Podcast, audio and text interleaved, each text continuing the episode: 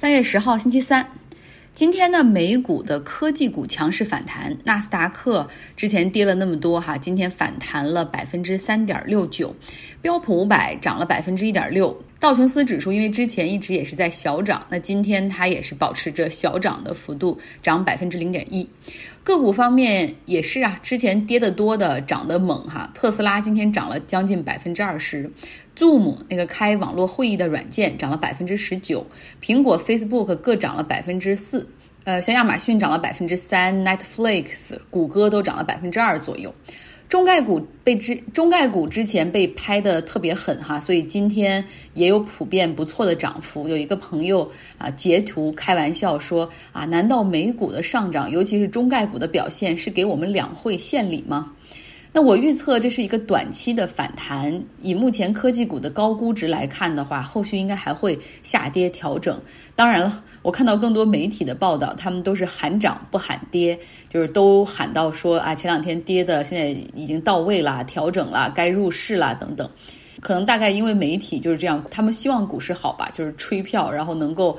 有更高的点击率、更好的广告。那慢慢熊市的时候，那个时候我也记得，像我们在电台做财经，那收听率是很低的。不论你这个节目做出花样，用多大心力，如果股市很烂的话，大家都没兴趣听。创投圈最积极的基金软银，它有一个好消息，一个坏消息。先说它的好消息，它投资的韩国电商 Coupang 即将在美股登陆 IPO。估值给出了五百八十亿美元，这么高的估值，除了市场现在很热之外，还有就是它在疫情期间也有比较亮丽的表现。软银在二零一五年的时候投资它一笔十亿美元，那在二零一八年的时候又通过愿景基金投资了二十亿美元，所以在它的上面大概是可以赚上一笔。但是它也有一个坏消息，就是它又投资失败了。它投资的英国金融服务公司 Greensill 这家公司目前是申请破产保护。软银呢，通过愿景基金总共向它投资了十五亿美元。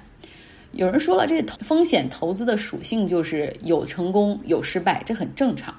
不过不正常的是，就在去年年底的时候，软银还对 Greensill 追加了一笔四亿美元的投资。按理说，在那个时候，其实 Greensill 的情况也已经非常差了。不知道这一笔的投资有没有做到真正应有的尽职调查？那关于软银内部的投资决策流程，也再次被向《华尔街日报》站出来指责和和质疑。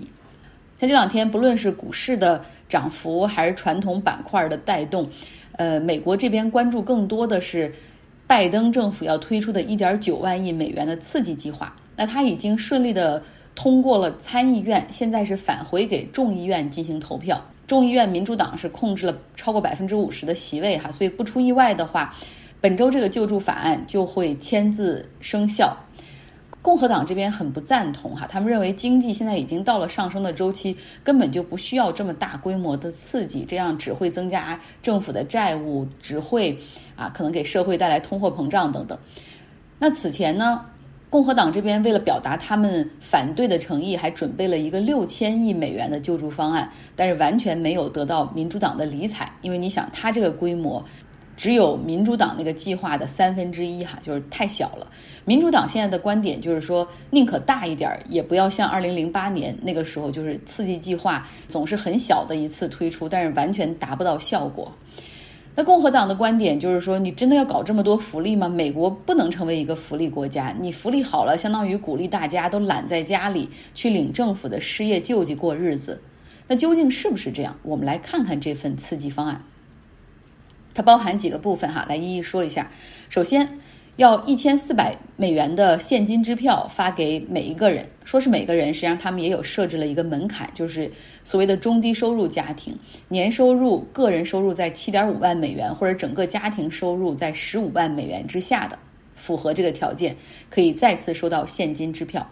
第二呢，就是失业保险，就是继续给现在的这个失业保险哈，每周。多开四百美元，这样一直维持到九月份，因为现在失业率还是很高，有很多服务业受到疫情的影响，没办法开门，让这些人也依旧可以有就是养家糊口、交房租哈，活得有尊严。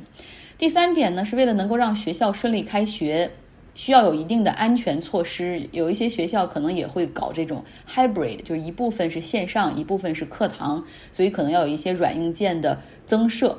拨款一千七百亿美元拨给各州的这种学区哈，他们可以分配给中小学。另外拿出一千三百亿美元给大学。第四点，对于州政府、地方政府要提供四千四百亿美元的资金，政府自己来支配哈。这个用途可以是疫情啊，救助中小企业呀，或者是度过自己的财政赤字难关。关键是不能够裁员。第五点是产业救助，像疫情打击比较严重的行业，航空业可能会迎来一百四十亿美元的专项工资补贴，就这个钱只能。让他们拿来做 payroll，就是你接受了这个救助，这个钱只能够用于发工资，然后你相当于是拿了这笔钱之后，就要承诺不裁员、不放无薪假。救助方案中呢有两项，实际上是希望从制度层面根本的去推动美国社会福利的水平来进行一个升级，哈，真正达到不能说真正达到发达国家的水平，但是你也别太差了。那第一点，提升福利有一个关键就是提高联邦的最低工资。目前美国国家层面的最低工资的时薪要求是七点二五美元，就已经十多年没有变过了。那有一些州他们是很好，像加州、华盛顿州都提高到了这个十五美元左右，但是一些中西部的这些州、南部的州就保持在联邦的这个水平，所以。做实薪的这些行业的这些人很辛苦，有的时候需要打两三份工才能够养家。但是这一条哈，在讨论的过程中有很大的争议，就是有人又说你提高最低时薪，实际上会让很多中小企业就直接死掉了，他们只会只会缩小雇佣的人数。实际上，这个在很多州实现的过程中，已经用真实的数据可以反驳他们哈。但是没办法，因为有争议，所以这一条实际上是没有通过参议院的，被毙掉了。那第二条根本上的改善福利就是针对儿童的福利。拜登希望对有孩子的家庭，每一个孩子每个月可以得到三百美元的现金补贴，而且是不限用途。过去，比如说你给这个食物券儿，他只能用这个东西在超市里买食品和饮料。但是现在这个三百美元的每个月补贴，你可以花在任何方面，可以给孩子去补课，可以买食物、衣服，甚至可以用来交房租。其实过去呢，美国也有对孩子的这种补贴，child tax credit，就是通过退税的形式给有孩子的家庭哈，就是给你一点补贴。但是现在不是，是希望变成每个月补贴，而且直接用支票来寄。其实，在几乎所有的发达经济体中都有针对儿童的类似福利，但是美国始终没有。他们过去。因为一直都担心说有那种叫 welfare queen，就是生很多孩子，然后在家靠着孩子们拿福利，然后自己不劳而获的这样的家庭。但实际上，你看发达其他的发达经济体已经证明了哈，这个效果其实很好。你是真的可以有效的帮助中低收入家庭减轻负担，而且你可以让这些贫困线以下的这些孩子们不要生活在。贫困的阴影之下，让暑假、寒假那个时候不开学，吃饭都成了问题。然后也可以让这些孩子不要输在起跑线上。如果这个法案可以通过的话，那么这就会成为法律，扩大美国福利的保障的一部分。有人说了，共和党这么反对，那你这个法律就算实行了，那过几年当他们又当了总统，哈，他们又拿回了参众两院，可以直接毙掉这个法案，又有什么意义呢？还是有意义的。我们可以看一下罗斯福时期，当时呢，他顶着很大的来自共和党那边的压力，签署了社保法，从根本上改变了美国的财税体制。在那个时候开始规定，哈，就是退休人员会有法定的退休工资，残障人士可以领取他们的残障人士保险救济金，让让人们可以老有所依。当时共和党非常的反对，但是百姓。却是真的拿到了实惠和好处哈，所以说后来当共和党人当了总统之后，他们也没有废除，也就也就是继承了这一部分的 legacy。那么现在拜登也希望借着现在疫情的这样的一个情况，以及民主党掌控着参众两院，可以尽可能的帮助美国多去扩大一些基本的国民福利。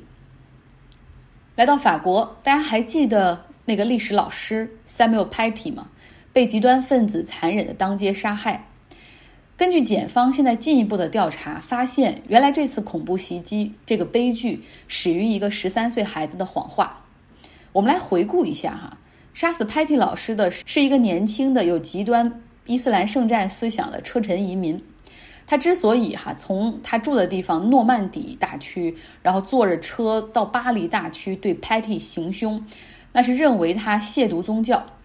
他在网络上看到了一个学生家长，就是一个摩洛哥移民的愤怒视频。这个家长说：“啊，历史老师 Patty 强迫我的孩子哈，一个穆斯林女孩去看那些先知被侮辱了的漫画。在我的孩子抗议之后，历史老师还批评了我的孩子，还让他停课两天。这实在是太过分了，这是赤裸裸的对我们宗教的侮辱和歧视，必须要惩罚他。这种人就该死。等等。”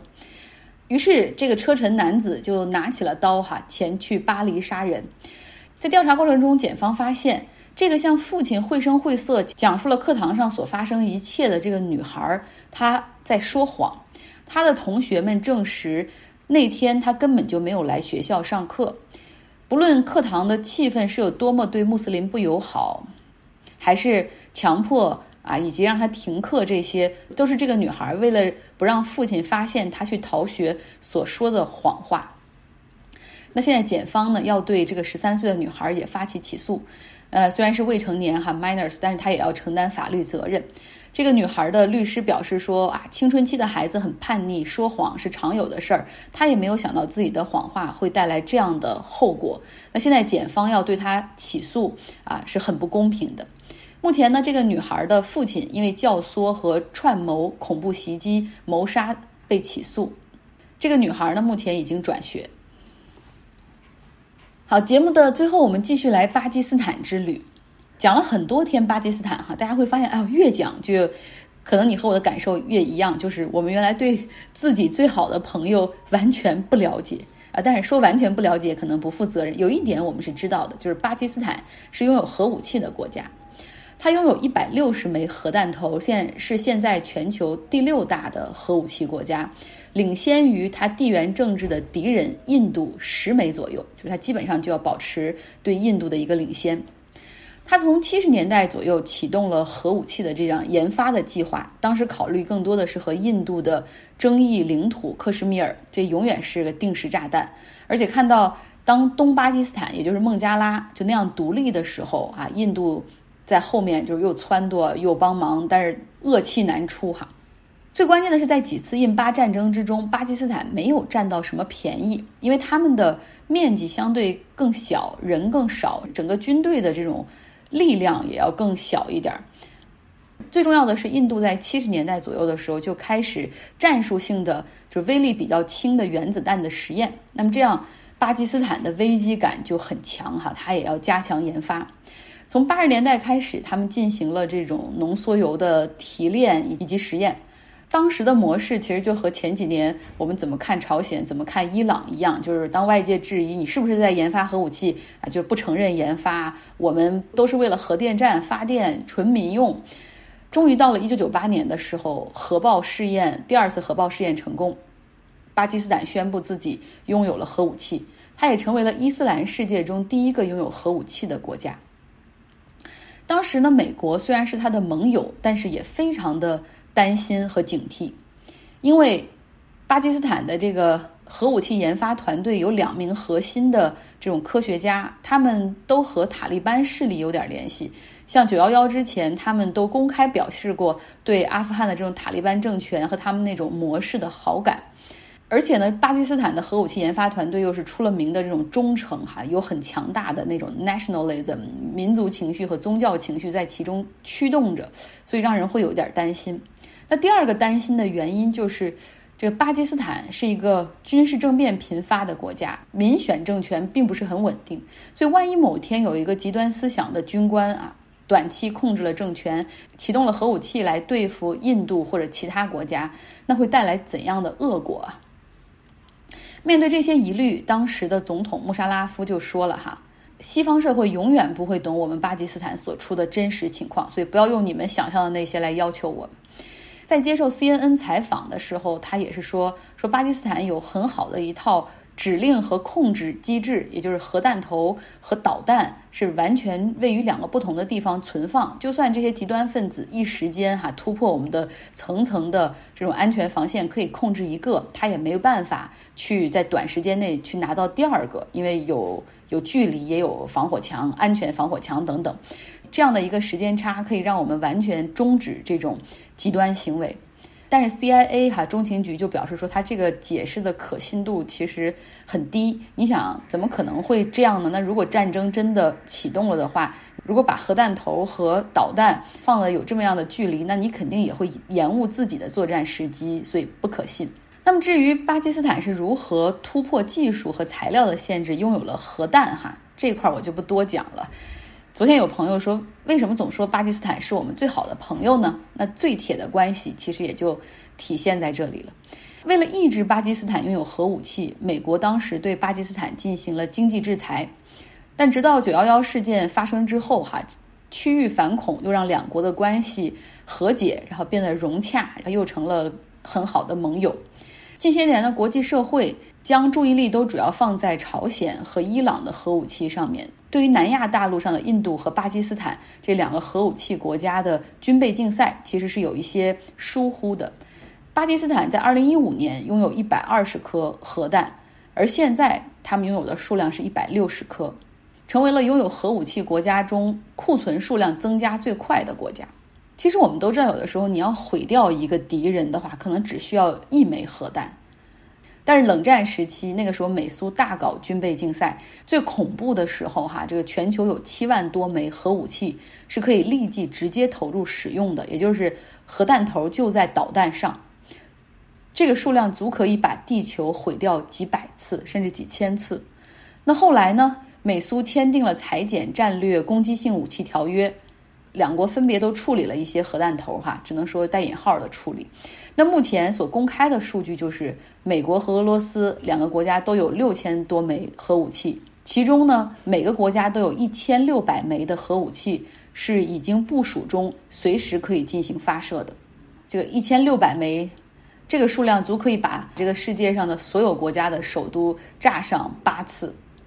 究竟为什么要有核武器呢？我们看到很多有官方的说法，就是啊，为了震慑对手，为了灵活响应，为了能够在对峙中啊不输给对手，去忍受不必要的压力等等。但是我们都知道，一次核武器的战争会带来上千万人的死亡，所以 How much is enough？究竟多少是够呢？纽约客有一篇文章写得很好哈，如果大家有兴趣的话，可以来我的微信公号找我同学，啊，我会给大家发这个文章的原文。他的理念就是，也许一枚核武器的储备对于我们地球来说都太多了。好了，今天的节目就是这样，希望大家有一个愉快的周三。